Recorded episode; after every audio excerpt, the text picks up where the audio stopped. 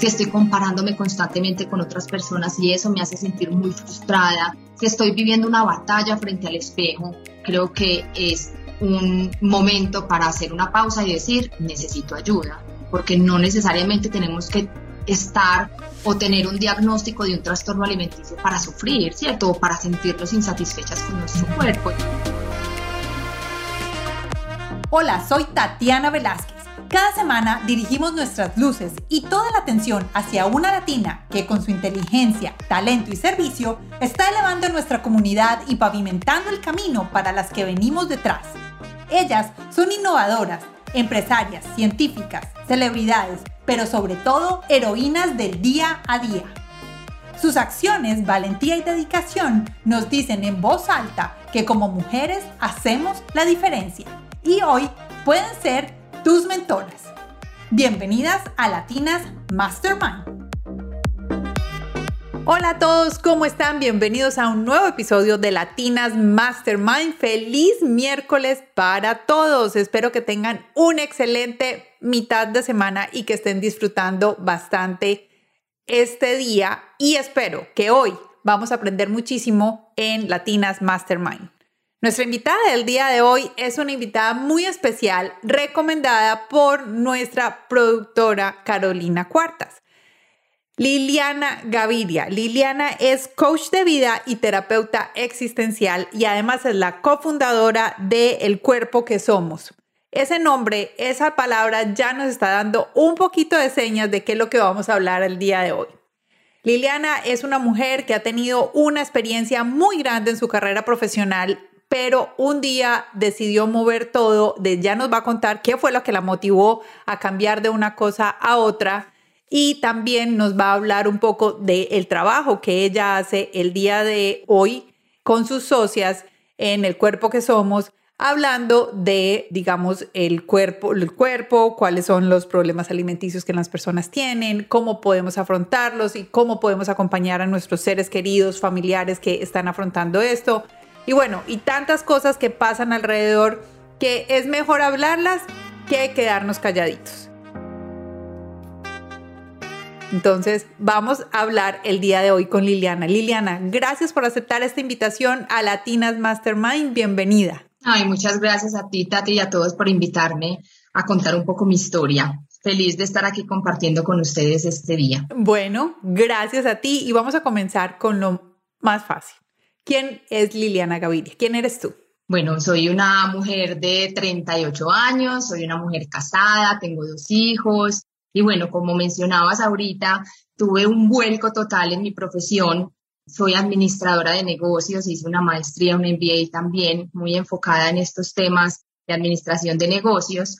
Ya no ejerzo, trabajé más o menos 13, 14 años en todo este tema empresarial en mercadeo, fui directora de mercadeo por muchos años de una empresa de construcción y mm, creo que mi experiencia de vida me empezó a empujar un poquito como a mi propósito, ¿sabes? Como a empezar a, a ver que podía dar más de mí, aparte del mercadeo. Siento que esa etapa de mi vida fue crucial en, en el sentido de haber superado una experiencia personal difícil y darme cuenta que quizás ahí estaba mi propósito y esa motivación de vida. Entonces fueron años de una búsqueda constante porque sabía que en ese momento Liliana Gaviria no estaba contenta con lo que estaba haciendo en su vida a nivel profesional y es allí cuando empiezo a buscar otros caminos y encuentro el cuerpo que somos. Eso es un poquito de mí. Eso es un poquito. Bueno, ¿y qué fue lo que estudiaste? Entonces nos dijiste que estudiaste administración de empresas, tienes un MBA. Ajá. Y ¿Qué era lo que pasaba en tu cabeza? O sea, después de 14 años de haber ejercido, de haber estado en todas esas cosas, ¿qué era lo que sentías? Que, que tú decías, yo no era feliz, pero ¿cuáles eran las cosas que sentías? Yo sentía que mm, me costaba mucho de pronto cumplir un horario laboral. Para mí era extremadamente difícil, sobre todo cuando empiezo a ser mamá. Yo creo que como este propósito de vida comienza cuando tengo mi primer hijo. Antes, bueno, me voy a devolver un poquito en la universidad. Cuando yo empecé a estudiar administración, yo dije, es una carrera amplia, es una carrera que me puede ayudar mucho a nivel profesional en cualquier ámbito. Siento que era algo que me gustaba y desde el colegio decía, a mí me gusta la administración, a mí me gusta trabajar este tema de mercadeo. Sin embargo, en esa etapa, como en esa búsqueda de profesión, estaba pasando por un momento muy difícil en mi vida a nivel personal porque estaba luchando con un trastorno alimenticio. Yo empecé a tener dilemas con el cuerpo y la comida desde que tenía 14, 15 años y ya en el momento de empezar una carrera, mis papás se dan cuenta, yo tuve bulimia, en ese momento se dieron cuenta que algo no estaba bien conmigo y mis papás me dijeron, bueno, vamos a hacer algo, algo está pasando contigo, vamos a internarte en una clínica y ahí te vas a mejorar para que puedas empezar pues tu carrera y empieces tu universidad sana y saludable. Eso marcó mucho mi vida. Yo les dije, no necesito ir a una clínica, yo me siento bien, yo lo puedo lograr sola. Yo estoy, bueno, en ese momento decía que podía lograrlo sola. Más adelante me doy cuenta que no, que definitivamente estos temas de trastornos alimenticios o dilemas con el cuerpo y la comida, cuando tú ya estás atentando contra tu vida, necesitas ayuda profesional. En ese momento ellos confiaron en mí y me dijeron, ok, empieza tu carrera, empieza a estudiar y vamos a hacer pues algo al nivel profesional con psicóloga, psiquiatra, nutricionista para que te apoyen en este momento pues tan crucial que es empezar una carrera universitaria. Cuando yo empiezo a estudiar administración, siento que era algo que me gustaba, pero no me apasionaba. Y más o menos en tercer semestre empecé a pensar en que quería estudiar psicología yo decía, yo quiero estudiar psicología, a mí me gusta mucho. Y bueno, hablando con mis papás sobre por qué quería estudiar psicología, me decían, Lili, pues quizás quieres estudiar psicología por eso que te está pasando, para entender un poco más este tema del trastorno alimenticio. Esto es pasajero, tú vas a salir de esta, mira que también estás contenta en la administración. Bueno, yo tenía como varias vocecitas por ahí que me decían, continúa, y yo me sentía contenta, pero sí tenía como confusión. La voz interior te decía otra cosa. Me decía, sí, psicología, pero yo igual seguí estudiando administración. Al tiempo empecé a engancharme mucho más con la carrera, empecé a superar un poco más este tema del trastorno y dije, sí, quizás la psicología era algo que me estaba impulsando, pues obviamente porque quería entender un poco más lo que me pasaba, pero yo leía libros, yo investigaba, yo trataba de entender un poco más qué me pasaba con los mismos profesionales, pues en la salud que me acompañaban también intentaba entender pero siempre había estado ahí la semillita, ¿sabes? Como de, ah, me quedé con las ganas de estudiar psicología. Cuando empiezo ya mi vida laboral, me doy cuenta que no era lo que me apasionaba. Eh, como te decía, se me hacían largos los días en el trabajo, sentía que algo me faltaba, no me motivaba, a veces me costaba mucho generar nuevas ideas. Eh, mejor dicho, en el ámbito profesional no me sentía suficiente, ¿sabes? Y eso me desmotivaba un poco. Y cuando nació mi primer hijo, yo dije, no, volver al trabajo, tiempo completo, perderme el crecimiento de mis hijos, estar todo el día en una oficina sentada al frente de un computador, creo que esto no es lo mío. Y empiezo a buscar alternativas. Ahí llego a una amiga muy especial que es mi socia en el cuerpo que somos María Elvira Tobón.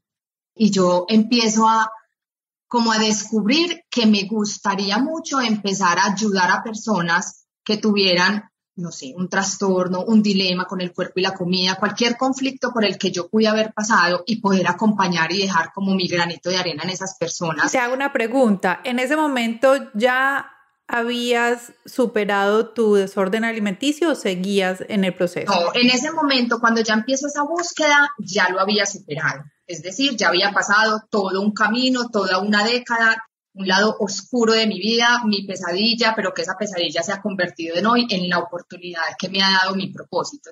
Entonces, en ese momento, obvio, ya había superado. Creo que el haber superado esos dilemas con el cuerpo y la comida también me motivan a algo tengo que hacer con esta información, algo tengo que hacer con esto que yo viví. Yo quiero que otras personas se den cuenta que pueden salir de esta, que esto no nos va a condenar de por vida. Muchas veces dicen, no, es que las personas que tienen trastornos alimenticios así se van a quedar de por vida y no, soy una creyente de que eso no es verdad. Aquí está también mi testimonio para darlo y creo que ahí justo, Tati, es cuando yo empiezo a descubrir que eso es lo que me motiva. Entonces yo empecé buscando una fundación, empecé, bueno, voy a empezar a hacer algún curso, algún taller, pero bueno, Recuerdo a mi amiga María Elvira, que estaba en Londres en ese momento.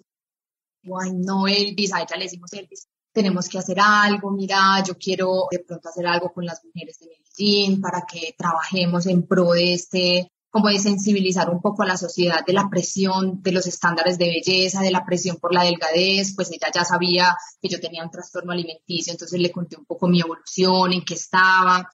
Bueno, el caso es que cuando ella llega de Londres, ella tenía una compañera de la universidad, Vanessa Uribe, donde ellas dos también habían pensado en hacer algo para las mujeres de Medellín inicialmente. Ese era el objetivo, como llegarle a las mujeres de Medellín, hacer unos grupos presenciales trabajando justo el tema de la imagen corporal, porque cada una desde sus vivencias tuvieron conflictos con el cuerpo y la comida. María Elvira y Vanessa quizás no llegaron a tener un trastorno alimenticio como yo, pero la lucha es igual, o sea, se siente el mismo dolor, la misma batalla, la misma insatisfacción corporal, son experiencias de pronto similares, cada una viviéndolo obviamente desde su mundo y desde su experiencia, pero ahí logramos empezar a formar un grupo bueno, nuestro equipo del cuerpo que somos ya ahí es cuando empezamos a formar este primer grupo reflexivo que era, pues, era la idea de ojalá le lleguemos a, si sea cinco mujeres, que podamos compartir este conocimiento. Así empezamos con un grupo de siete mujeres en el primer grupo que hicimos y de ahí en adelante ya empezamos a hacer muchas más cosas, talleres, grupos, etcétera. Pero para devolverme un poquito, es ahí como cuando yo empiezo a darme cuenta que ahí está mi propósito, que mi propósito no lo tengo que cumplir yo sola, que puedo acompañarme de otras personas en este crecimiento personal y profesional. Entonces ahí yo empiezo en paralelo a crear el cuerpo que somos, que el cuerpo que somos ya lleva cinco años, y empecé como, yo seguía trabajando y seguía en el cuerpo que somos. O sea, mientras yo estaba en mi empresa trabajando como directora de mercadeo, tenía en paralelo estos grupos, entonces los grupos eran a las seis y media de la tarde, ya cuando yo había terminado mi jornada laboral. Entonces se me daba muy bien hacerlo las dos. ¿Y cómo hacías emocionalmente?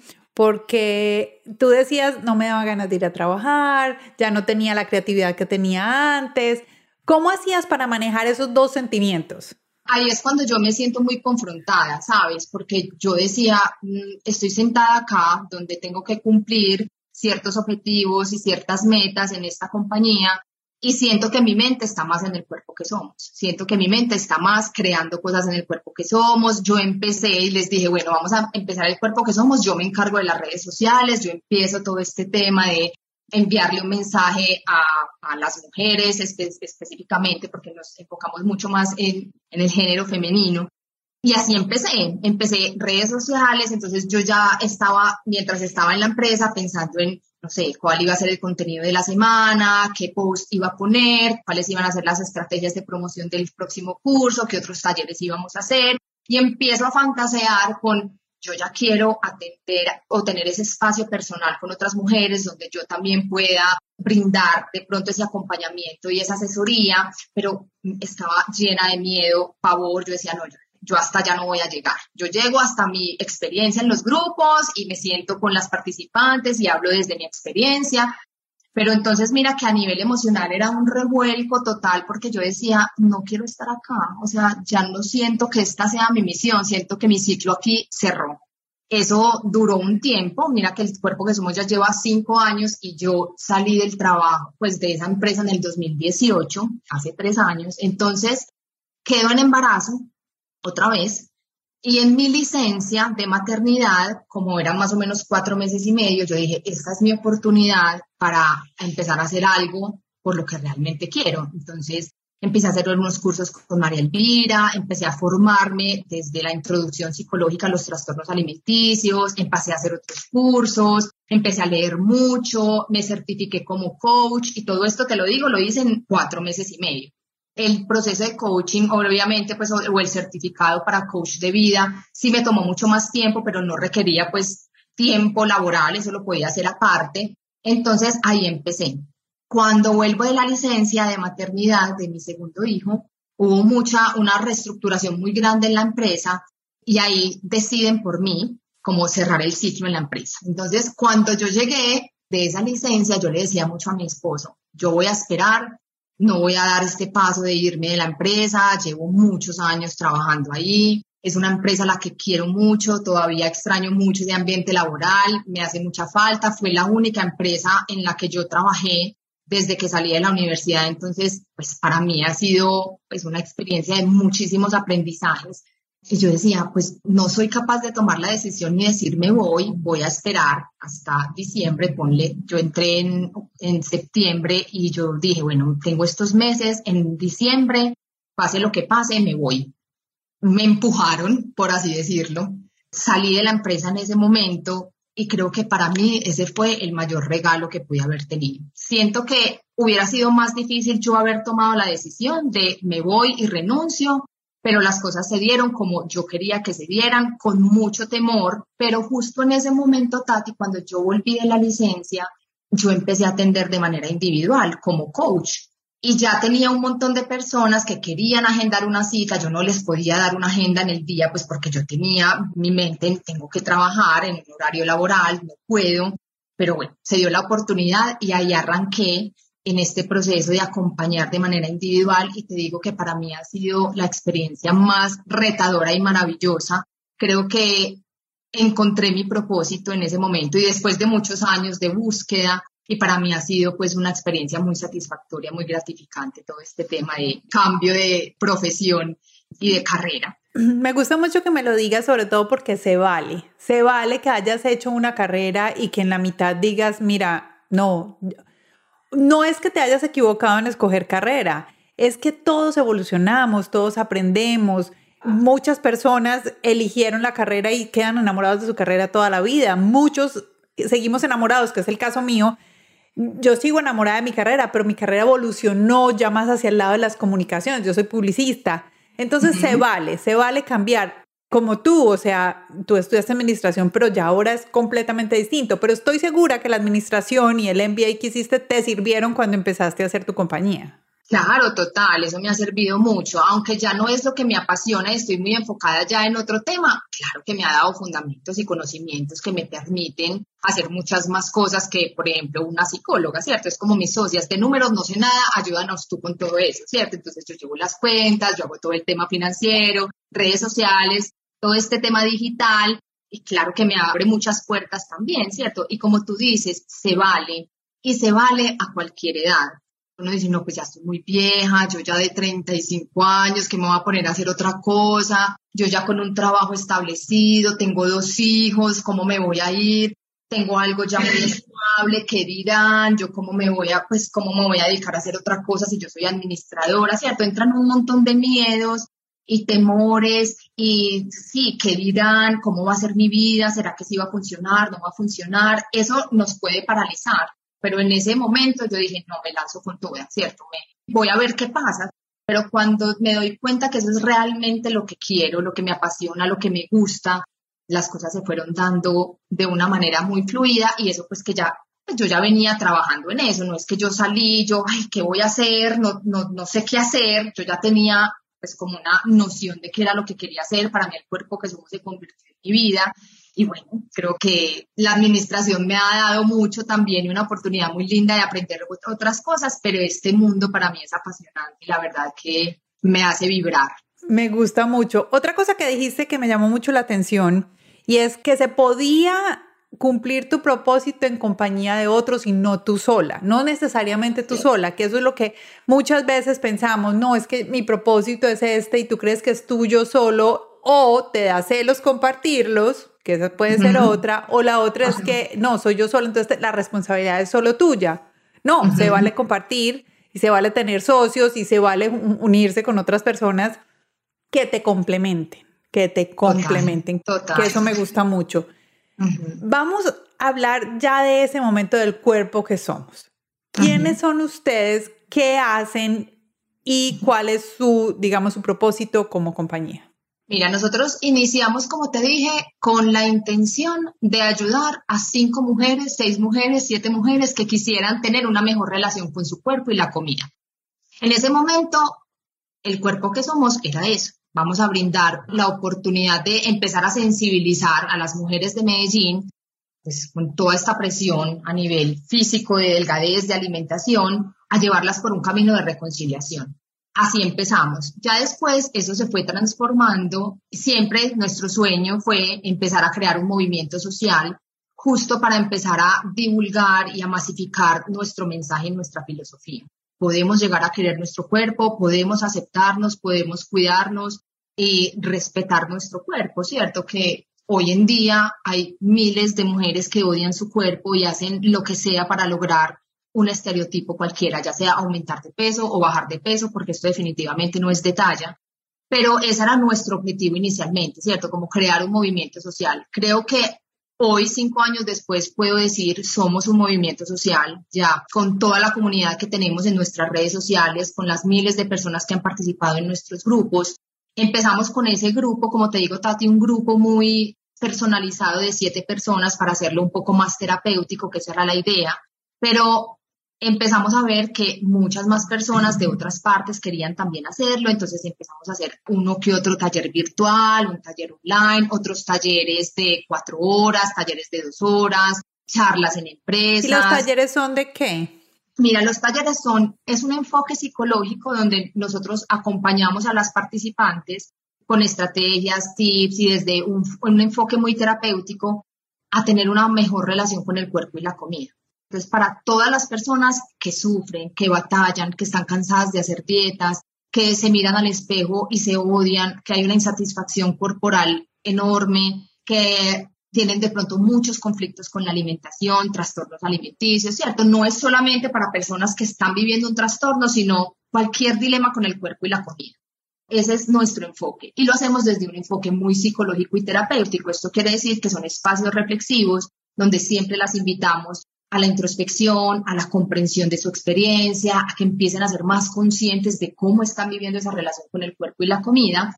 Y no nos quisimos quedar ahí, sino empezar a hacer otros talleres. Eso que te hablo es el grupo reflexivo, que es nuestro producto estrella, pero ahora también hacemos unos talleres más dinámicos y vivenciales para más personas, no solamente un grupito de siete, sino ya en nuestros talleres pueden participar 60, 70 personas, donde también compartimos cómo podemos empezar un camino de reconciliación y cómo podemos empezar a tener una mejor relación con la comida. Esos son como nuestros dos enfoques, psicología de la imagen corporal y psicología de la alimentación. ¿Cómo una persona se puede dar cuenta o puede decir, yo necesito participar de esto? Porque tú misma lo decías al principio, o sea, yo tenía esto, pero de pronto yo ni siquiera estaba, sabía que lo tenía.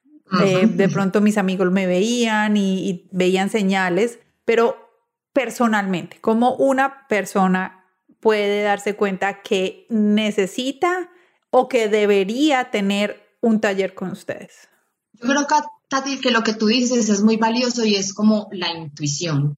Como yo siento que tengo un conflicto recurrente con la comida, yo siento que hago de pronto muchas dietas restrictivas y eso hace que esté irritable, que tenga hambre, o cuando tengo hambre siento que pierdo el control a la hora de comer y tengo de pronto sobreingestas, estoy perdiendo mucho de peso, estoy obsesionada con la imagen corporal, de pronto hago ejercicio extremo y eso me hace sentir exhausta, ¿cierto? Yo creo que uno sabe cuando está sufriendo y cuando está luchando con algo que es difícil de controlar como es el cuerpo y la comida. A veces es muy difícil controlar lo que comemos, aún pensando que esa es la manera de solucionar la insatisfacción corporal, pero si sientes que estás constantemente pensando en tu cuerpo y la comida, deseando cambiar tu cuerpo, constantemente pensando en la dieta que debería ser o la que no debería ser, el ejercicio que debería o no, si estoy comparándome constantemente con otras personas y eso me hace sentir muy frustrada, si estoy viviendo una batalla frente al espejo,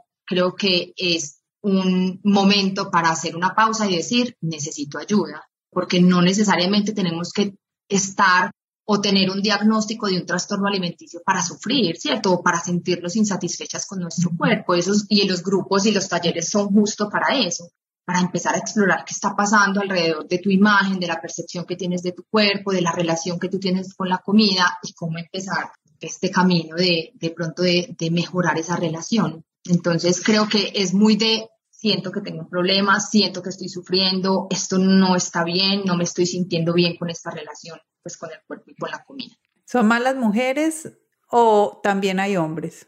Pues mira, en nuestros grupos y la experiencia nos ha mostrado que obviamente somos más las mujeres que nos hemos sentido mal con nuestro cuerpo. Hay muchos hombres también, Tati, que lo padecen. Yo tengo pacientes hombres, mis socias también han trabajado con hombres de manera individual hemos tenido varios hombres en los grupos y en los talleres, creo que está empezando a despertar un poco como ese interés en los hombres y reconocer que también viven este dilema, que también sufren como nosotras.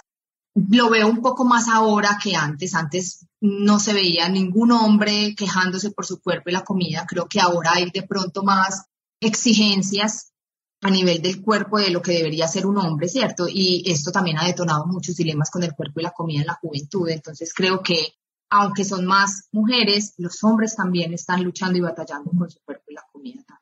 Entonces, personalmente, digamos que puede ser el inicio de esto, puede ser la intuición. O sea, es algo que tú digas, siempre estoy hablando de dieta, siempre estoy empezando una dieta y no la termino, o la termino y después de que la termino otra vez vuelvo y subo. Bueno, muchas, muchas cosas que personalmente tú te puedes dar cuenta. Tú lo pasaste, tú lo viviste. Yo quiero que sientas que en este momento le estás hablando a un panel de personas que no lo están pasando, pero probablemente tienen alguien cercano que sí. Entonces, ¿cuáles serían esas señales? Y no solo las señales. Bueno, empecemos con las señales, pero también quiero que después nos cuentes cuál es la mejor forma de aproximación. Bueno, yo creo que hay varias señales de alerta, como si de pronto hablemosle a los papás o a una hermana que ve de pronto a su hermana o su hermano estar constantemente preocupado por la comida, que de pronto muestre la necesidad de bajar de peso, empiece a hacer de pronto dietas extremas, esté empezándose todo el día o muy constantemente esté encima de la báscula, chequeando cómo está su peso, personas que empiezan a aislarse un poco a nivel social, que prefieren ya no salir mucho y quedarse más en casa, que vean de pronto una pérdida de peso drástica, esa también es una señal de alarma, que esté constantemente de pronto quejándose por la insatisfacción corporal, estoy muy gorda, estoy muy fea, estoy muy flaca, quiero subir de peso, quiero bajar de peso, me siento muy mal con mi cuerpo, de pronto haciendo ejercicio extremo, esas son algunas señales que pueden tener en cuenta que algo puede estar pasando, ¿cierto? Irritabilidad. Sí, son personas muy irritables porque pues tienen hambre, sobre todo las que hacen mucha dieta mucha restricción. Cambios de humor frecuentes, estoy muy contenta, pero luego ya me siento muy triste o me aíslo un poco, ya no quiero comer en, en la mesa con mis papás, prefiero ir a comer en el cuarto, saltarme comidas. Son como varias señales que nos pueden estar dando estas personas de algo no está bien, ni con el cuerpo ni con la comida. Bueno, acabas de decir algo que me llama la atención porque ahora el fasting está muy de moda. Bueno, tuvimos aquí una entrevista con la doctora Pilar Restrepo y bueno, hablamos del fasting, pero ella siempre decía que debía ser acompañado, que debería ser siempre acompañado pues por un médico, un profesional y que debías de acomodar tu cuerpo. En este caso de que una, una tendencia, es el fasting, qué difícil es saltar, pues como ver esos signos. ¿Hay algo adicional? Es muy difícil, Tati, lo que dices, porque, claro, esto puede ser una moda, esto puede tener muchos argumentos científicos de que es algo positivo, ha aliviado a muchas personas de muchas dolencias, pero las personas que han llegado, muchas de las mujeres que han llegado al cuerpo que somos, que han de pronto estado en este tipo de, alimentación, no sabían que quizás eran vulnerables frente a este tema de la restricción. Son mujeres que van a hacer el fasting porque quieren bajar de peso, no porque tengan una patología o tengan una enfermedad que así lo requiera, ¿cierto? Simplemente el objetivo es, sé que esto baja de peso, me va a ayudar, lo voy a hacer, y no sabemos quién es vulnerable o no y caer de pronto en un trastorno alimenticio. Entonces, el acompañamiento es fundamental porque muchas de estas personas pueden terminar o con un trastorno alimenticio o con dilemas y muy complejos con la comida, llegando a tener atracones o mucha restricción, llegar hasta el punto de bajar mucho de peso y caer en una anorexia, ¿cierto? Entonces, el acompañamiento para este, pues, este tipo de alimentación es fundamental pero también es fundamental indagar sobre cuál es el objetivo real para hacerlo.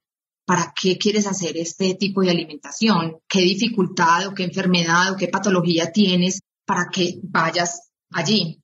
Porque si no, se convierte en una dieta más y ahí es cuando podemos caer en conflictos con la alimentación. ¿Hay una edad en la que eres más vulnerable? Mm, sí, generalmente los trastornos alimenticios comienzan muy en la adolescencia, ¿sabes? Sin embargo, hay personas que los dilemas con el cuerpo aparecen cuando tienen 28 años, 30 años, pero la mayoría sí lo vas a ver en la adolescencia, Tati, es más común que aparezcan en la adolescencia cuando estás formando tu identidad, cuando estás mostrándote al mundo, cuando estás buscando un lugar y pertenecer en una sociedad. Entonces ahí es cuando quizás pueden empezar. Y lo más interesante de esto es todos los trastornos alimenticios o las personas que han sufrido de un trastorno alimenticio, lo primero que ocurre antes de que se detone el trastorno es una dieta. O sea, la dieta es lo que hace que se detone el trastorno alimenticio en la mayoría de los casos, pues, de personas que lo padecen. Entonces, en mi caso y en las experiencias de otras mujeres que lo han vivido, lo primero que aparece es hacer una dieta. Y en la dieta ya ahí empieza el conflicto y el dilema con la comida. Pero sí, es más en, en la adolescencia. Y creo que ahora y hoy en día se está viendo niñas desde mucho más pequeñas teniendo de pronto estos conflictos, niñas desde los 9, 8 años ya con estos conflictos de anorexia o bulimia o restricciones. ¿Cómo debemos de hablarles a nuestros hijos más pequeños sobre estos temas o digamos sobre toda la información que están expuestos en las redes sociales, en el televisor? Bueno, a estas imágenes que siempre decimos, oye, de verdad, pues la modelo ni bonita se ve porque está demasiado delgada. Ok, Tati, y me encanta esta pregunta porque muchos pues nos preguntan, bueno, ¿qué hago con mis hijos? ¿Cómo les digo? Y yo creo que lo primero que tenemos que hacer es revisarnos como padres. ¿Cómo es la relación que nosotros como padres tenemos con nuestro cuerpo y la comida? De nada me sirve decirle a mi hijo, ámate, quiérete, eres hermoso tal y como eres, y yo me estoy parando en el espejo y diciendo, gas, como estoy de gorda, como estoy de fea, mira estas arrugas, mira lo que me comí, no me debí comer eso, a mí no me sirvas arroz. Tenemos que empezar a trabajar en nosotros y en cómo está nuestra relación con nuestro cuerpo y con la comida para darle a nuestros hijos un ejemplo, porque nuestros hijos aprenden es por el ejemplo. Son esponjitas que van absorbiendo todo lo que nosotros decimos y hacemos. Si tú te quejas todo el día de tu cuerpo, con seguridad tu hija se va a quejar de su cuerpo también porque es algo normal. Entonces hay que empezar a revisarnos. Y obviamente en la medida que van creciendo estos niños, enseñarles a ser críticos frente a lo que ven en redes sociales, sobre todo hoy con este boom de redes sociales, de TikTok, Instagram, todo este tema de tanto filtro, de tanto retoque, Photoshop, concientizarlos y decirles esto no es la realidad. Hay muchas cosas que hay detrás de una foto, hay mucho filtro que hay detrás de una red social o de un video de TikTok, ¿cierto? Empezar a que ellos mismos cuestionen lo que están viendo. No porque una persona tenga un cuerpo perfecto en red social, quiere decir que su vida es perfecta o que tiene todo solucionado, que no tiene problemas. No, todos los tenemos. Entonces, empezar a generar esa conciencia en ellos y a fortalecerlos en ser críticos, creo que es una herramienta muy valiosa. Pero lo primero, revisémonos como padres cómo estamos relacionándonos nosotros con nuestro propio cuerpo y con la comida. Volvamos a tu experiencia personal, porque al principio me dijiste, mis padres querían internarme en una clínica, ese era el objetivo, darme una, digamos, un tratamiento profesional y yo les dije que tú ibas a hacerlo sola, o sea, que tú podías. ¿Qué pasaba por tu mente en ese momento de qué era lo que podías hacer diferente? Si ya llevabas, no sé cuánto tiempo llevabas, pero cuánto tiempo llevabas ya con tu trastorno. O sea, ¿qué fue lo que tú pensabas y a la final, ¿cuándo buscaste la ayuda o si pudiste avanzar tú solita? ¿Y qué hiciste? Mira, yo empecé haciendo una dieta a los 15 años con el objetivo de bajar de peso y eso se me transformó en bulimia. O sea, comía y vomitaba, usaba laxantes, bueno, atenté contra mi vida de muchas maneras. Y eso fue en noveno.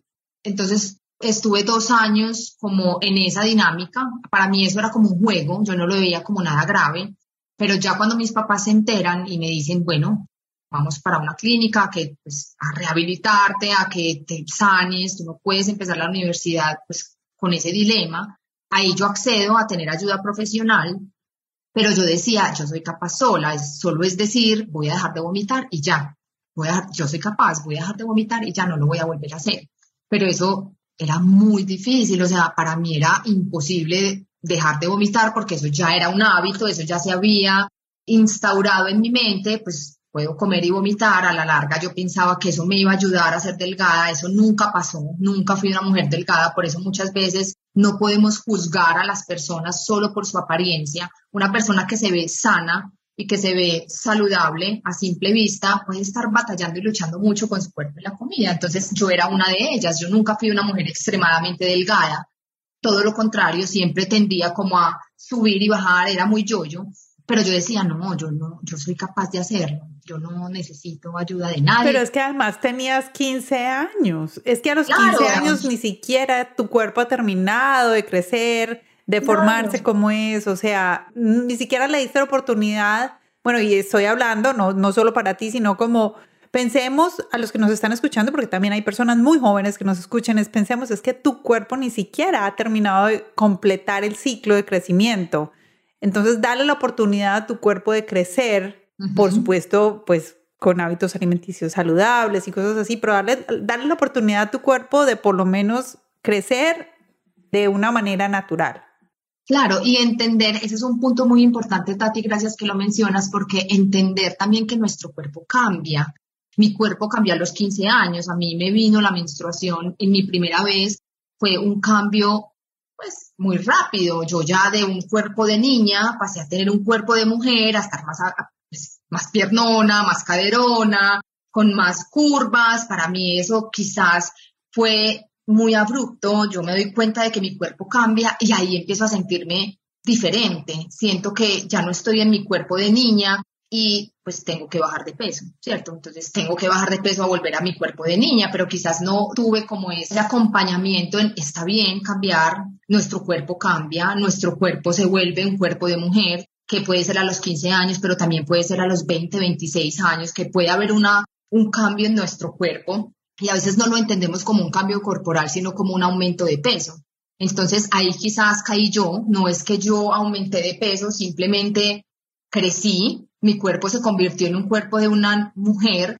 Ahí aparecen un montón de emociones, relaciones sentimentales, donde sí me doy cuenta, yo reconozco que quizás la comida se convirtió como en un mecanismo para afrontar muchas emociones y sí gano un poco de peso porque comía quizás muy desconectada de mi cuerpo, atravesando emociones difíciles de gestionar y ahí es cuando empieza todo. Pero con esto que me dice Stati, sí, mis papás empiezan a ofrecerme y apoyarme a nivel pues profesional, psicológico. Visité muchos psicólogos, yo pasaba de uno, de otro, no me sentía bien, yo sentía que yo no me quería, yo no quería ir allá, yo que yo podía sola. Cuando ya empiezo a estudiar y a darme cuenta que me cuesta aprender, me cuesta concentrarme, me cuesta ponerle atención al profesor y solamente estaba pensando en tener comida en mi morral. Mi morral no tenía cuadernos sino comida, yo me la pasaba todo el día en esas. Digo, necesito ayuda, no puedo, no puedo estudiar, no soy capaz de leer un libro y tener retentiva, comprensión de lectura nula. Para las matemáticas me tocaba esforzarme mucho más porque, claro, estoy desnutrida, no tengo la suficiente energía que mi cuerpo requiere, no puedo rendir. Entonces ahí sí dije, necesito ayuda, necesito un proceso, ahora sí, porque pasé mucho, pues a ti este proceso te digo que duró 10 años, desde los 15 años hasta los 26, 27, que fue como el, el momento en que paré todo este tema del vómito. Entonces, mira que aún con terapia y aún teniendo un proceso, me tomó tiempo, esto no es fácil de, de superar, pero no es imposible, es, sí se puede, se vale decir que se puede superar un trastorno alimenticio y que aunque hoy en día la vocecita de la mentalidad de dieta o yo lo llamo la del trastorno me dice, comiste mucho, va a vomitar, yo ya tengo herramientas para decir, sé que estás ahí, pero eso no lo voy a volver a hacer, ¿cierto? Ya tengo herramientas para vivir y luchar con esa vocecita que nos pasa muchas, me siento fea, me siento gorda, debería hacer una dieta, ¿cierto? ¿Qué haces tú con esa información? Y eso es lo que compartimos mucho en el cuerpo que somos, cómo podemos empezar a retar esa vocecita que nos habla y nos invita a hacer cosas en contra de nuestro cuerpo. Entonces es necesaria la ayuda profesional, muy necesaria, porque sola no fui capaz. Bueno, ya estamos terminando, Liliana. Muchas gracias por compartirnos todas estas cosas. ¿Qué se nos ha quedado por fuera? Algo que tú digas, no hemos hablado de este tema y es importante. No, creo que es importante decirle a los oyentes o que se sienten identificados con esta historia que no están solos. sabes que muchas personas hemos luchado y hemos batallado y hemos vivido trastornos alimenticios que pueden pedir ayuda.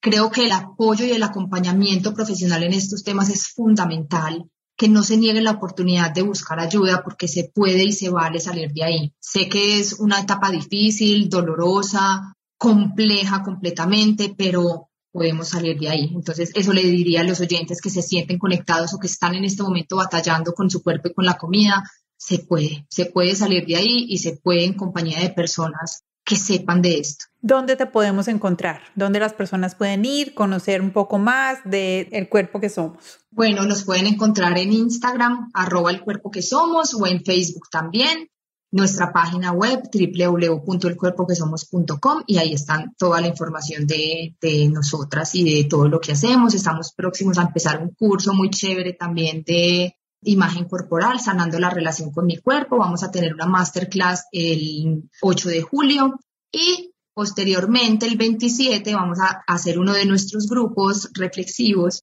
este ya es como es la virtualidad, talleres ya es online, van a ser ocho módulos de cómo empezar a tener este proceso de reconciliación con el cuerpo. Perfecto. ¿Hay algún tipo de edad o está abierto para todas las edades? Está abierto para mayores de 14 años. Es más, una niña de 14 años en compañía de una persona, un adulto responsable, puede asistir a nuestros cursos. Ok, no, buenísimo, me encanta. Muchas gracias, Liliana, muchas gracias por haber estado hoy aquí en Latinas Mastermind. Es un tema que es difícil de tratar y es un tema difícil de expresar a la comunidad porque es un tema tabú.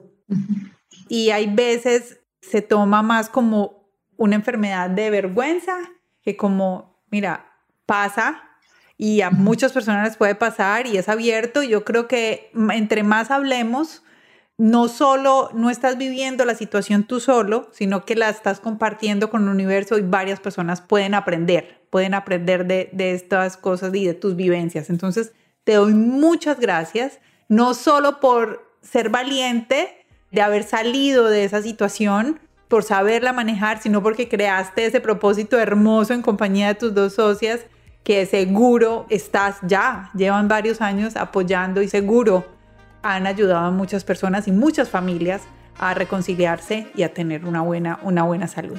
Ay, sí, Tati, muchas gracias a ti por la invitación. Qué rico haber estado aquí con ustedes. Claro que sí, claro que sí. Bueno, y a todos ustedes, muchísimas gracias por habernos escuchado el día de hoy. Yo sé que este tema les gusta, yo sé que seguro tienen a alguien en su mente. Recuerden, pueden copiar y pegar este audio, este podcast. Está en todas las plataformas, pero pueden copiar el link en esa plataforma que estén. En todas están y lo pueden compartir por mensaje de texto, lo pueden compartir por Instagram, lo pueden compartir por WhatsApp. Y ese es el mejor regalo que le puedes dar a un amigo, a un familiar, es regalarle este podcast para que escuchen y puedan conocer a Liliana y puedan seguirla y puedan ir a su página web y tener la oportunidad de tener uno de estos cursos maravillosos. Espero que estén muy bien y que tengan una excelente semana. Nos escuchamos la próxima semana aquí en Latinas Mastermind Podcast. Liliana, muchas gracias. Que tengas un feliz día. Gracias, Tati, lo mismo. Que estés muy bien. Chao.